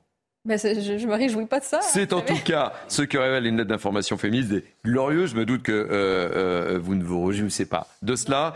Euh, on, on- on vous a posé des questions. euh, écoutez, et puis on en parle ensemble. Marion, Karima et les garçons, vous avez le droit de parler aussi. hein. On est intimidé. Ça m'évoque un peu un retard de société euh, entre euh, ce que la loi nous, nous impose et ce que les sociétés euh, mettent en place. On travaille depuis toujours pour que bah, égalité, pas forcément que sur les salaires, mais surtout. Et pour moi, le, la date 2022 et inégalité, ça va pas ensemble, donc euh, il y a un problème. Ça évoque un défi d'un autre temps finalement. C'est quelque chose qu'on ne devrait plus avoir à, à traiter aujourd'hui et finalement on s'est préoccupé de beaucoup de priorités et on a laissé à l'abandon celle-là.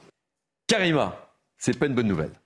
Non, C'est pas une bonne nouvelle, je vous vois. nouvelle, mais on comprend le- cette, euh, j'allais dire cette idée, ce côté symbolique de faire, de réaliser sur la question de l'équité salariale, sur l'égalité.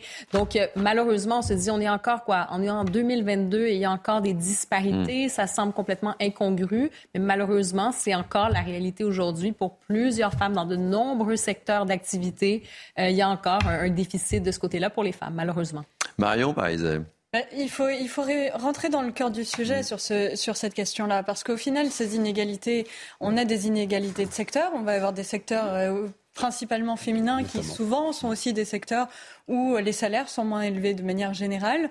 Pour le même euh, nombre d'années d'études, par exemple. Après, quand on fait à années d'études égales, il y a encore d'autres distinctions, mais il y a des distinctions qui sont liées à des phénomènes qui sont de, de type aussi euh, culturel. L'autocensure, il y a beaucoup moins de femmes qui vont avoir tendance à oser demander une promotion, qui vont vouloir demander une augmentation, euh, d'aller avoir des postes à responsabilité parce que pour plein de raisons différentes. Parce que une, obligation ou une volonté parfois de, rééquilibrer une vie de famille, une vie, une vie professionnelle qui est encore, je pense, malgré tout, plus forte euh, chez les femmes, ou en tout cas qui, peine, qui pèse plus sur une partie des femmes je parle en statistique, hein, mm. bien sûr, pas en cas individuel. Il y en a toujours certaines femmes qui sortent de ces cadres-là et d'autres qui n'en sortent pas. Mais euh, c'est ce qui est retranscrit dans des statistiques qui sont générales. Et derrière, euh, il y a plein de petits travaux, il y a plein de travail à faire sur le fond, sur aussi apprendre culturellement aux femmes à, peut-être aller chercher un peu plus. mais c'est beaucoup mettre aussi la responsabilité juste sur les femmes. Et, je comprends qu'il faut, il faut prendre cette responsabilité. Un mot rapide, François. c'est symbolique, mais ça a trait à la rémunération, aux écarts de rémunération. Ah finalement un diplôme équivalent, expérience équivalente. Exact. Donc il faut essayer d'outiller ça, pas simplement colloquer, parce que chaque année on colloque, mm. mais il faut outiller. Euh, j'ai vu une initiative intéressante qui s'est faite à New York, dans l'État de New York, où ils ont euh, finalement euh, demandé sur chaque fiche de poste qui est des fourchettes de salaire contre l'individualisation des mm. salaires. Parce qu'on ne le dit jamais assez, cette histoire, elle est aussi dans l'explosion des cadres de rémunération collective et l'individualisme qui est indépendant du libéralisme économique, qui est de traiter chaque cas à part, sans qu'il y ait finalement euh, euh, une reconnaissance de la compétence euh, sur le travail fait et non pas sur l'origine genrée, mais aussi l'origine, pardon, sociologique, mais aussi l'origine tout court des uns et des autres. Donc il faut mettre des cadres de référence salariaux aussi pour lutter contre. Allez, on, on est à, à 4-5 minutes de la fin euh, de Soir euh, Info. J'ai une question à vous poser. Est-ce que vous seriez prêt à vous passer de foie gras, de saumon encore de champagne à Noël? On va champagne, non. Ah oui. champagne, c'est, si on peut. Euh, si on est frappé d'éco-anxiété, peut-être. bon, mais le vrai sujet, c'est sur le foie gras. Oui, entre autres. Il y a deux sujets et il a augmenté de 25% à cause de la grippe aviaire. Vous voyez, je suis. Hein. Oui, mais j'ai pas mal mais attendez, prenez ma place. Non, mais prenez ma place, Et la deuxième chose, c'est est-ce qu'on supporte le gavage des oies? Bon, mais alors, attendez. Je supporte le gavage des oies. Ah, attendez. Je supporte les agriculteurs. Ah, attendez, avant de faire le débat. aux nouvelles générations. Attendez avant de faire le débat. Deuxième chose, est-ce que le foie, il vient du noix dans les pays de l'Est ou c'est... Non, mais dans les Landes. Dans les Landes. Moi, je propose de regarder le sujet euh, de leur para. À quoi faut-il s'attendre pour les fêtes de fin on regarde le reportage. Il nous reste trois minutes. Champagne, c'est 5%. Essentiellement ce genre de volaille.